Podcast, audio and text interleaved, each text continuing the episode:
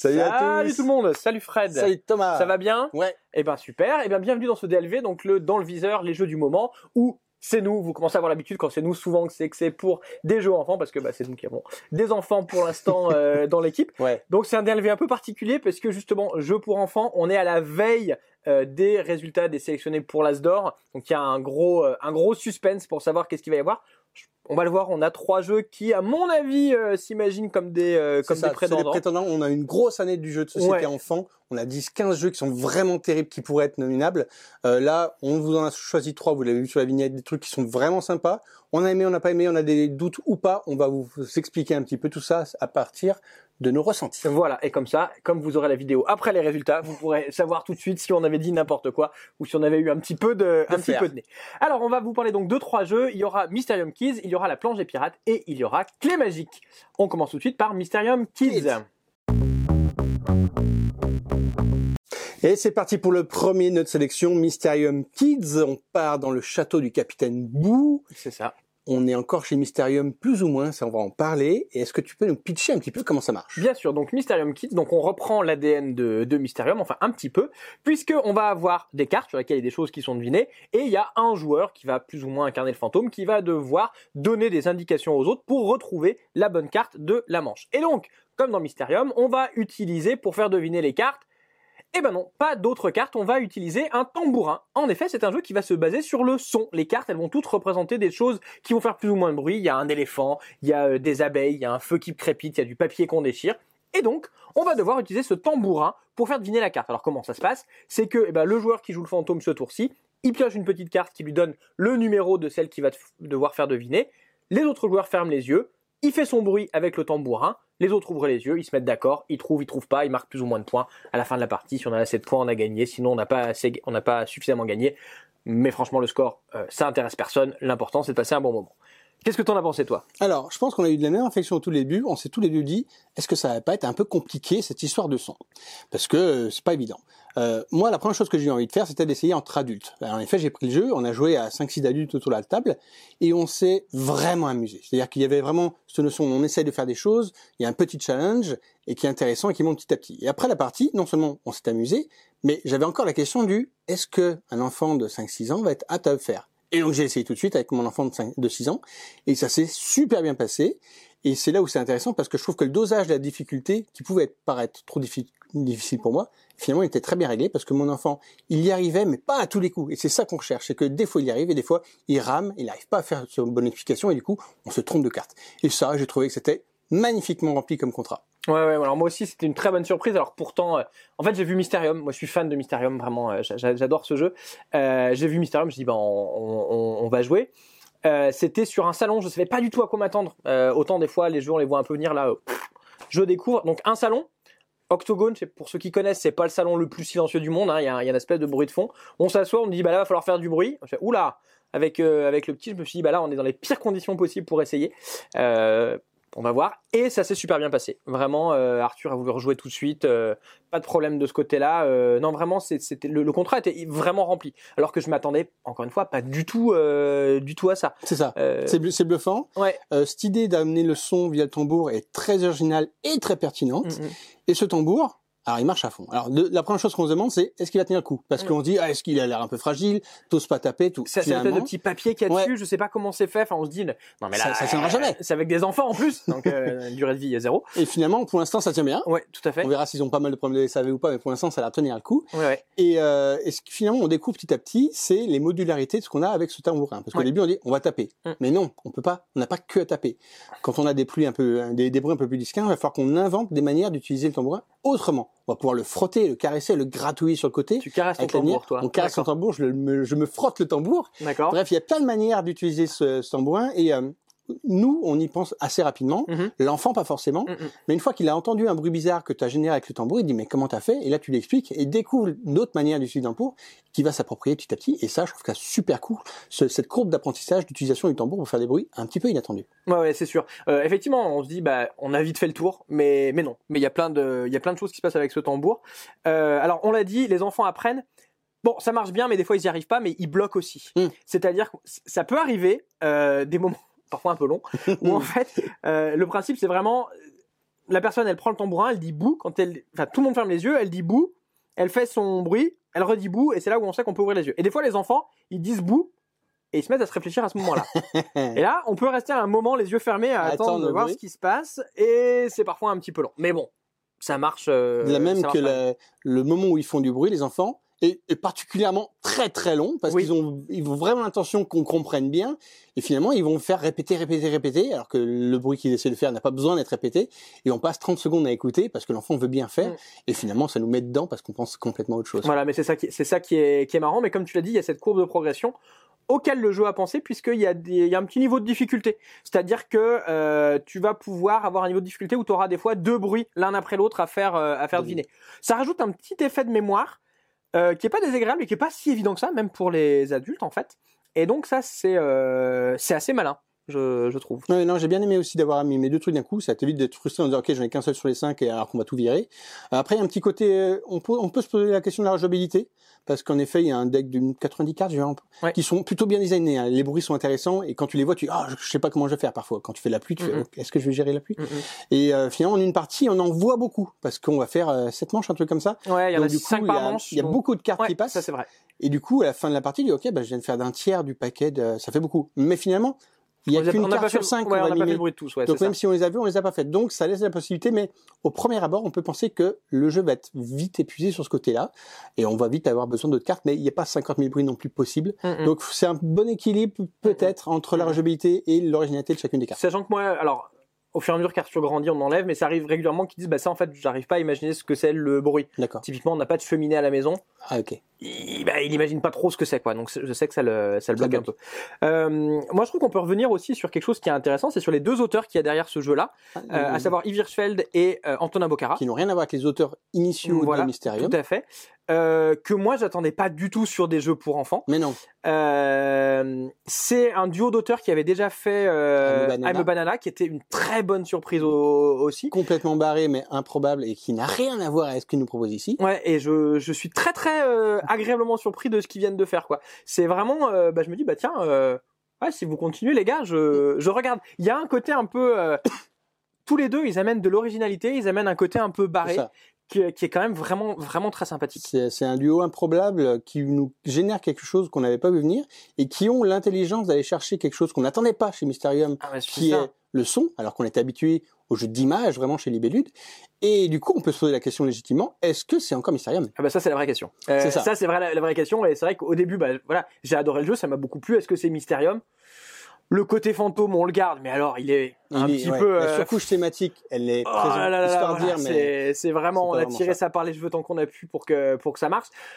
Bon, euh, est-ce que c'est grave? J'en sais rien, mais c'est vrai que c'est. Je me sens pas sur Mysterium, je me sens sur The Sandmaker euh, Kids. un peu plus. On, Euh, on est quelque en part. fait le, le sous-titre du jeu parle pour lui-même. Le, le trésor du capitaine Boo, ça aurait pu suffire comme titre de jeu pour ce jeu, sans avoir rajouté Mysterium, même s'il y a des, des le cartes qu'on côté essaie de, fantôme, le côté voilà, il y a fantôme. le fantôme à et reconnaître des images et coopératif et tout ça. Euh, mais le mot Mysterium, on est d'accord que c'est fait pour vendre, pour parler au plus, pour Mhm. essayer de communiquer bien facilement sur ce jeu.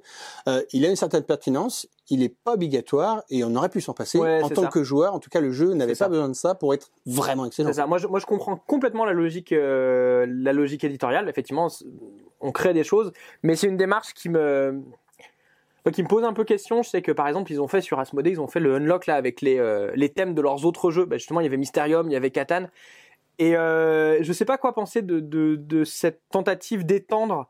euh, ces espèces de marques à autre chose que le jeu original, je sais pas si, si ça prête vraiment bien. À aucun moment je me dis tiens super, les aventures du rail euh, unlock, euh, waouh, j'ai envie d'être dans cet Ouais. univers là. Et finalement, Euh, voilà. Mais quelque part, à la limite, le jeu est très bien et, euh, et, et il fonctionne, il fonctionne vraiment très bien. Puisqu'on a parlé d'Asdor, moi clairement pour moi c'est celui qui mérite cette année. c'est ça. Moi, pour moi, ça a été un coup de cœur cette année. C'est un jeu que je vois facilement à la sélection Asdor, euh, mais qui peut être puni à cause de son titre Mysterium en disant ah, c'est encore une déclinaison de Mysterium. Ça peut bloquer le jury ou autre. J'en sais rien. Mais en tout cas, euh, c'est un jeu qu'on voit clairement là-bas. Ah ouais, moi, moi je vois. Alors moi j'espère même qu'il gagne, ça c'est vraiment été mon, mon coup de cœur. En tout cas, nous, on le voit bien, l'Asdor. D'ici là, on aura sûrement tourné la vidéo de pronostic avec Mathieu, que vous aurez peut-être déjà regardé. Vous pourrez du coup voir si on s'est trompé lourdement ou si on avait bien raison sur ce pronostic de le voir à la section Asdor. En tout cas, nous, on y croit pas mal. Ouais, Et maintenant, on va passer à notre deuxième jeu qui mérite peut-être autant sa place, qui est... Alors c'est la planche des pirates. C'est parti. Et on reste dans l'univers des pirates, c'est un peu moins fantôme, un peu plus réel, avec des animaux trop choupis qui sont des éléphants. On passe donc à la planche des pirates. Ouais, tout à fait. Alors la planche des pirates, vous allez voir, on- on- il a un point commun avec le jeu, euh, le jeu suivant. Il est bien passé, il a un point commun avec celui celui d'après, c'est bien joué. Donc la planche des pirates, c'est un jeu de stop ou encore. C'est-à-dire que vous allez avoir une petite planche sur laquelle vous allez mettre votre petit éléphant qui va au fur et à mesure se déplacer au bout de cette planche. Et le but, c'est d'éviter qu'il aille trop loin et qu'il tombe parce que la planche est déséquilibrée. Alors comment ça va se passer? C'est que à votre tour, vous allez avoir des cartes que vous allez retourner sur lesquelles il y a des symboles. Vous en retournez tant que vous voulez, c'est un stop ou encore, donc vous vous arrêtez quand vous voulez. Si vous arrêtez suffisamment tôt, eh bien vous allez forcer les autres joueurs à rajouter des petits tonneaux au bout de leur planche. Donc évidemment, ça va contribuer euh, au déséquilibre. Mais si jamais vous vous arrêtez trop tard, c'est-à-dire que vous révélez deux fois le même symbole, eh bien dans ce cas-là, personne ne rajoute de tonneau. C'est votre petit éléphant qui va progresser sur sa planche et qui va donc accentuer son déséquilibre. Donc la partie s'arrête soit dès qu'un joueur est tombé à l'eau, soit si un joueur a réussi à poser 6 cartes, il y a 7 symboles différents, si un joueur a réussi à poser 6 cartes, il a gagné la partie. Sinon, il n'y a que celui qui est tombé à l'eau qui, a, euh, qui a perdu. Alors qu'est-ce que tu en as pensé? Alors là, on parle d'un jeu qui est un stop ou encore, Mhm. et on en discute souvent pour que dire que les jeux de- pour enfants en stop ou encore, c'est jamais évident. Mhm. Euh, à partir d'un certain âge, on comprend qu'il faut s'arrêter ou aller plus loin. Euh, mais quand on est sur du 5-6 ans, c'est pas évident de leur faire comprendre que oula, tu prends trop de risques, il faut t'arrêter ou pas. Et c'est un jeu qui joue là-dessus. C'est vrai que les enfants ont envie d'aller au bout tout le temps. ça, ils veulent toujours aller plus loin Ah et ouais. tout. et ils savent pas quand s'arrêter.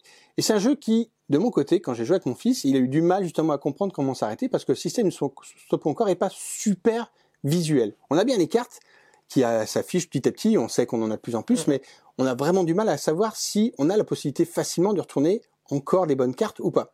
Et savoir quand s'arrêter à ce moment-là, eh ben j'ai trouvé que c'était pas évident. Mhm.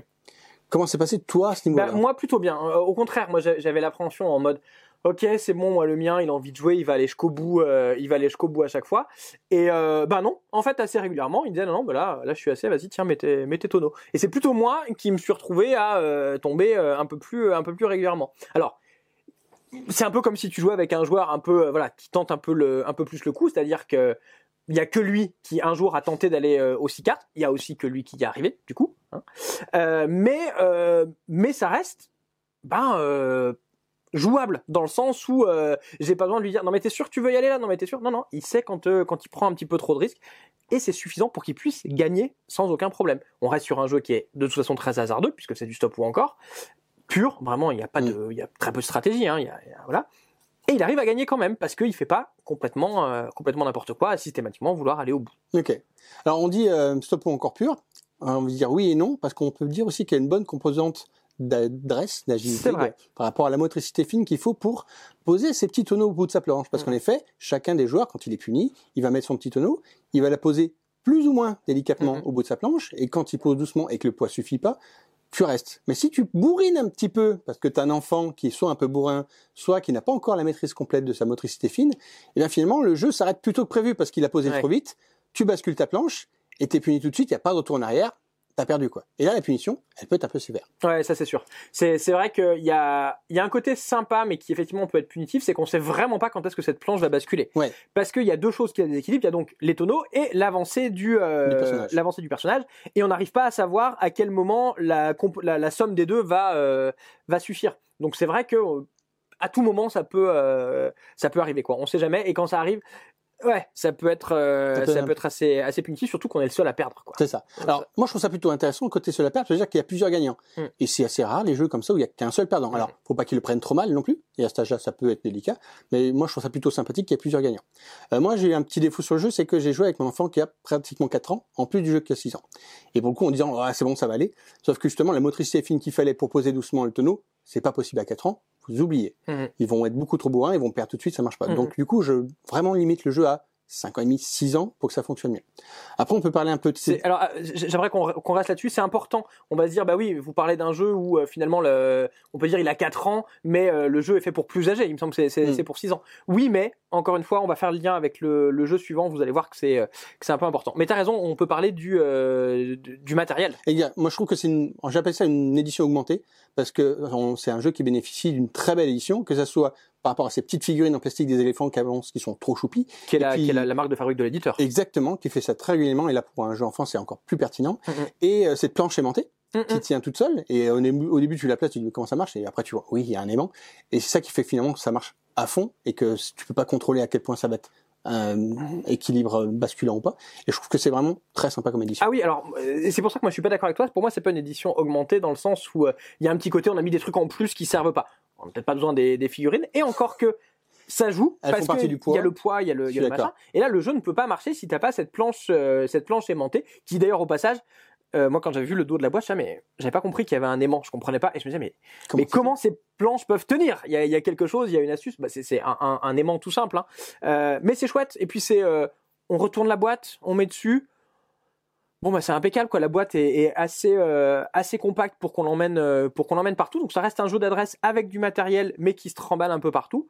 Bah c'est plutôt un plus, moi euh, je trouve. Là aussi je dis ça parce que on va parler du jeu euh, Qui est après. du, du jeu suivant. Voilà où vraiment euh, tu peux pas faire le jeu sans cette édition là. S'il n'y a pas la planche, ça marche pas. c'est cette euh, ingénierie qui a été inventée par les auteurs et euh, sublimée par les par l'éditeur qui permet d'avoir un jeu complet, euh, distinct et qui fonctionne comme il est. Ouais, c'est ça. Alors après, moi, je suis pas. euh, C'est un jeu où j'ai j'ai pris plaisir à, à- à jouer. Arthur aussi. Euh, j'ai pas été non plus transcendé. Alors déjà, j'ai bien aimé le fait que le stop ou encore marche, ça c'était chouette. Mais par contre, le, le, le reproche que je lui ferais, c'est qu'il y a quand même d'une manche à une autre.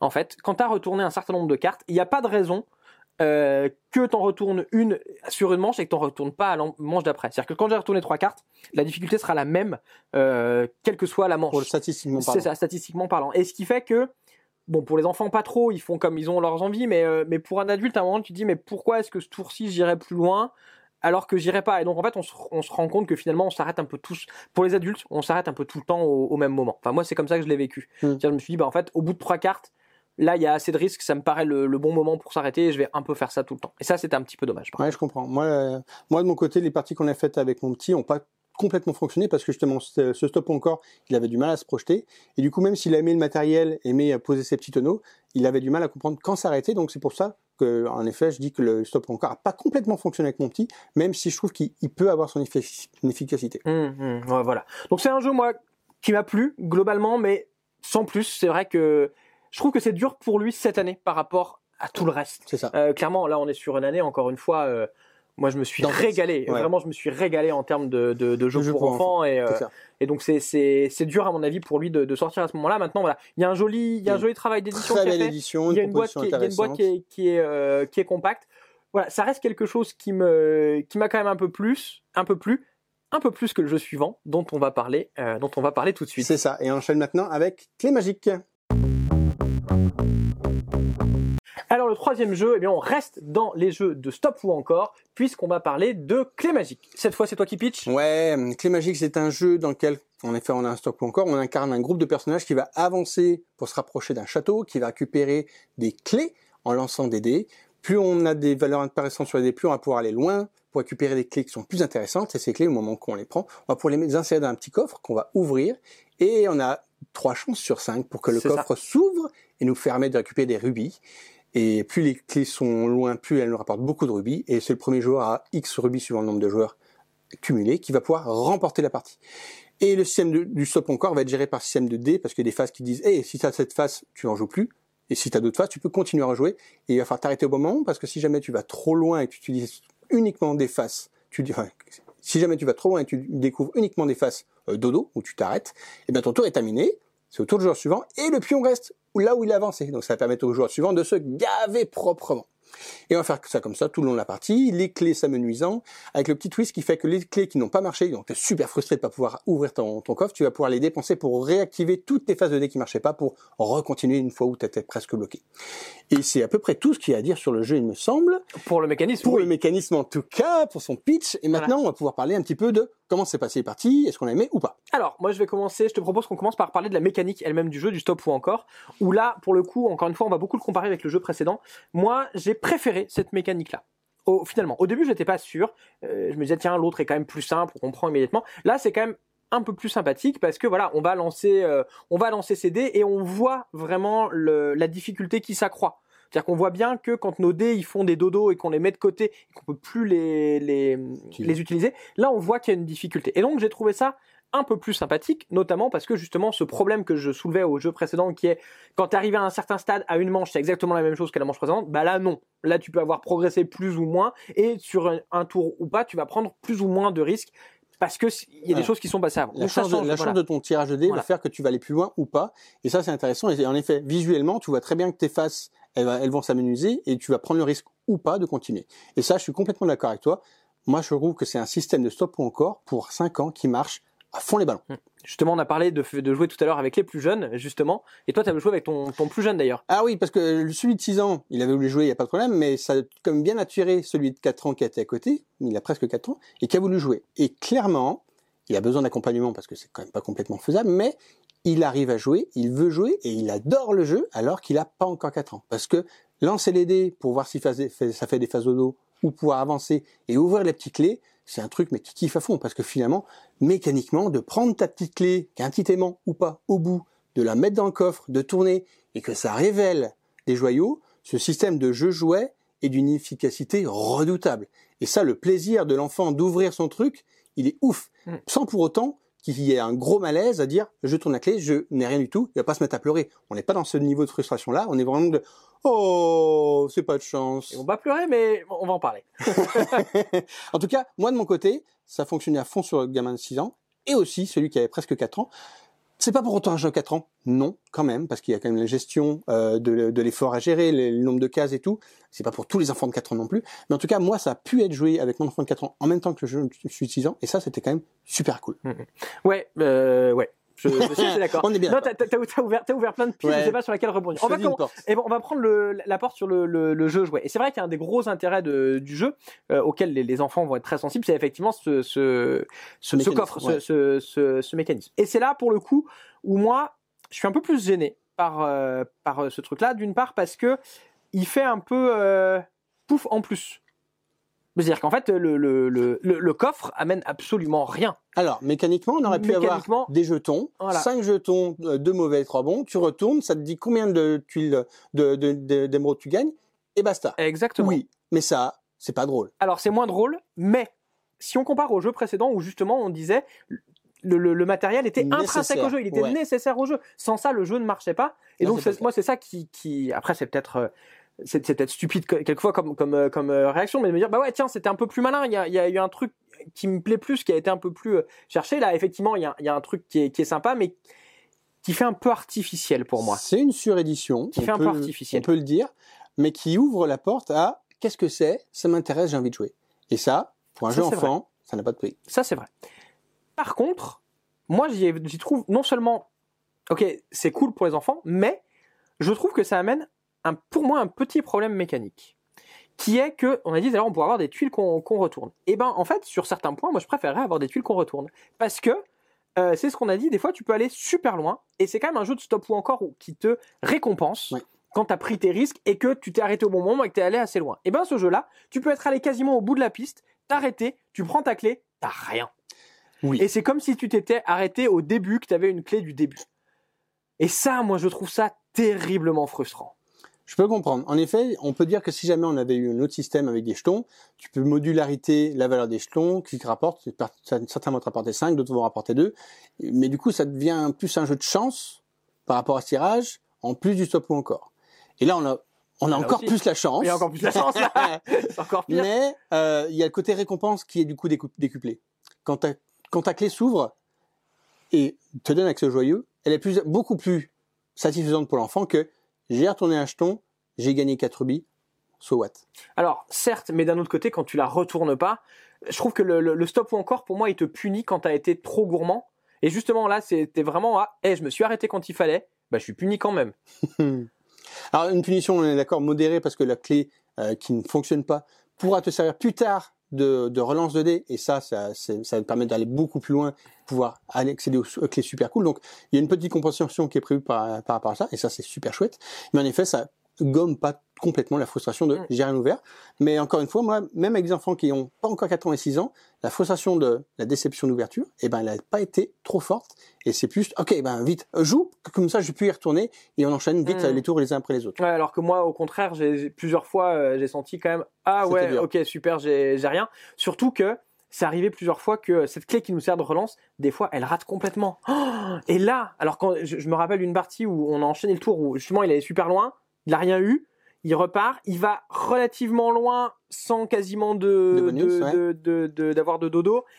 Boum, il lance CD, il tombe à zéro. Il ah, c'est pas grave, j'ai une clé, je relance. Boum, de nouveau à zéro. Petite punition. Wow, alors c'est le cas vraiment euh, C'est ça. catastrophique. Parce mais qu'on est quand même sur un jeu de dés Ouais. et ça peut arriver. mais ça, ça, ça, ça punit quand même. Et tu fais. pff, L'un des trucs bien que je trouve au jeu, c'est la gestion de l'effort qu'on peut avoir à, à faire avec cette case qui est placée au milieu du, du terrain, qui Dont est on la n'a pas case parlé, rouge, dont on n'a pas encore parlé, qui fait que si jamais tu atteins cette case, tu vas pouvoir réactiver tous tes dés. Et ça a deux intérêts. Non seulement ça te permet de gérer un peu ton effort en disant ok j'ai déjà fait la moitié, j'ai plus grand chose. Si j'arrive à aller là, je vais pouvoir repartir et aller chercher les clés intéressantes, ce qui évite qu'on s'arrête toujours aux clés du début. Euh, mais surtout, ça permet à l'enfant de pas toujours aller toujours trop loin. C'est-à-dire que quand il a un 4 et un 3 sur son dé, il va pas forcément prendre le plus loin pour aller plus loin. Il va peut-être regarder, dire, ok, si je prends 3, eh ben, je vais peut-être aller sur ma case rouge pour réactiver, donc c'est plus intelligent. Et ça, de voir l'enfant qui a l'intelligence de le faire, eh ben, c'est aussi très très cool pour pouvoir améliorer en fait son, gameplay, sa manière de jouer. Quoi. Ouais, alors c'est vrai que c'est assez sympa d'avoir un peu des, paliers dans le, dans le tour. Mais d'un autre côté, euh, là aussi, moi, ça m'a posé deux, deux problèmes. Le premier, c'est euh, la durée des tours d'un joueur à un autre. C'est-à-dire qu'entre le joueur qui va lancer, qui va avoir deux dodos d'entrée de jeu, qui va dire bon bah super, bah je vais pas aller loin. Ouais. Celui qui a eu pas mal ces trucs, qui arrive au milieu, qui reprend trop ses dés, qui repart, c'est un petit peu long. Et, euh, et en fait, surtout, euh, moi cette case, elle a très peu servi. Et quasiment toutes mes parties, en fait, la partie était, en, on va dire, en deux phases. Une phase où, bah, effectivement, on avait beaucoup. Alors peut-être qu'on n'a pas de bol au dé. Ça, c'est possible. Il y a peut-être un truc comme ça dans Quand la on famille. dit euh, c'est un jeu de dés, on peut dépendre de ça. Ouais, voilà. Et, et en fait, là, t'as une première phase du jeu où on prenait les deux premières couleurs de clés parce qu'on avait on n'avait pas de quoi pas loin, aller euh, aller euh, assez loin et une deuxième phase où il fallait aller un petit peu euh, un petit peu plus loin. Et c'est vrai que du coup bah bah ça tirait un peu le jeu en longueur du coup. Ok, c'est quelque chose nous qu'on n'a pas, on n'a pas vécu parce que finalement, quand après l'expérience, parce que beaucoup, beaucoup de mes enfants on joue deux fois par semaine, hein, Mm. deux trois fois par semaine. Là, on est déjà facile à 30 parties. Et bien plus ça va, plus ils savent qu'il faut aller loin dès le début. Donc du coup, ils prennent de l'élan. Ils s'arrêtent pas forcément aux clés du début, ce que les débutants font forcément. Tu t'arrêtes sur une clé, tu la prends. Non, au fur et à mesure de l'expérience, tu essaies quand même d'aller plus loin pour essayer de récupérer les clés les plus juteuses. En tout cas, c'est comme ça que ça marche chez nous. Quand t'as deux dodos, quand t'as deux dodos, tu t'arrêtes. Alors quand t'as deux dodo, t'as une gestion du risque où oui, t'as deux chances sur trois de, de te foirer, non deux chances sur six de te foirer. Peut-être que tu peux t'arrêter, mais on parle d'enfants. Les enfants, ils ont peut-être envie d'aller chercher plus loin, voire d'aller chercher la case rouge, donc ils vont peut-être essayer de remonter. Mais en effet, quand t'as plus qu'un dé, normalement tu t'arrêtes. Mais ça va vraiment dépendre, en effet, des lancers de dés, des enfants et de l'envie d'aller plus loin. Mm, mm, mm, voilà. Donc c'est pour ça que moi, tout ça mis bout à bout, bah finalement, euh, sur une mécanique qui me plaît plus, euh, je crois que j'ai préféré le précédent. On on n'a pas parlé non plus du format de la boîte, malgré tout. C'est une grosse boîte. C'est quand même une très grosse boîte. Et Ces clés, elle rajoute du plastique, en plus, du machin, du truc, voilà. Bon, euh, je- j'ai de jeux avec des tonnes de figurines, donc je suis pas très bien placé pour dire quoi que ce soit. Mais, euh, mais tu vois, si je dois le comparer au précédent, je me dis, bah, fou, hop, la boîte est plus compacte. Euh, j'aime mieux le. Est-ce que j'aime mieux le design du précédent? C'est très joli. C'est- très joli. euh, très bien illustré, très bien édité. faut, faut, Rien à dire. faut pas trop réfléchir au thème parce qu'on parle quand même de jeter des gens à la mer. Oui. que- on va pas trop. Là où les clés magiques, on est des petits chevaliers tout mignons qui allons juste essayer d'ouvrir une voilà, clé, de, clé de euh, château. Voilà, c'est ça. Donc, euh, donc voilà. Donc bizarrement, ouais, moi j'ai préféré le, le premier, mais clairement je suis l'exception dans la rédac. Hein Euh, dans la rédaction, on a beaucoup aimé Clé Magique et c'est pour ça qu'on a voulu mettre ces deux jeux en même temps dans le DLV parce que on les compare beaucoup. Ils sont sortis plus ou moins en même temps. Ils ont des mécanismes similaires. Il y a des choses qui font mieux l'un et mieux l'autre. Hum, hum. En effet, mécaniquement, je préfère le système euh, de clé magique avec cet effet waouh et ce- c'est stop ou encore qui marche bien. Et moi, c'était un carton plein chez moi en tout cas Mhm. avec clé magique, là où la planche des pirates a un peu moins fonctionné malgré ses autres qualités. Donc, si j'avais à en choisir qu'un, ça serait clé magique. Non seulement parce que je choisis, mais aussi parce que mes enfants le choisissent. Et du coup, on n'a pas tellement le choix. C'est ça, évidemment. Mais, mais au final, ça a été une très bonne surprise. C'est un jeu que j'attendais pas. Euh, et euh, après avoir découvert le jeu, j'ai vu ses qualités. Et je prends plaisir aussi à y jouer. Et ça, c'est super important pour un, important pour un parent joueur. C'est le plaisir que tu y prends aussi en tant que parent. C'est vrai qu'on l'a pas dit, mais c'est sympa aussi. C'est vrai que c'est sympa aussi le, le, le- effectivement le stop ou encore le, côté lancer dé est un peu plus sympa. Euh, ouais, que le, que Tu le leur mets une petite tour à dés. Les gamins, Ouais. ils sont comme des fous à lancer les dés. Ouais. Bref, ça marche à fond. Mm. En tout cas, euh, sélectionner Asdor ou pas, on verra. Mais c'est un jeu que je recommande chaudement, en tout cas, niveau éditorialement et mécaniquement. Moi, j'ai été séduit par la proposition. Moi, je sais pas si je vais la recommander chaudement.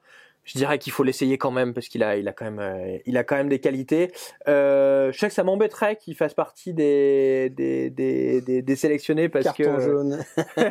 c'est pas que ça m'embêterait, mais c'est qu'il y a, il y a d'autres jeux qui m'ont qui m'ont Ils paru ont plus parlé. plus, qui m'ont beaucoup plus parlé cette année, qui m'ont paru euh, voilà où le, matériel était plus euh, inclus dans. On a Dodo cette année, on a on a du matériel de dingue, mais qui est nécessaire au jeu, comme comme peut l'être la planche des la planche des pirates par Ouais, je exemple. suis complètement d'accord. Voilà.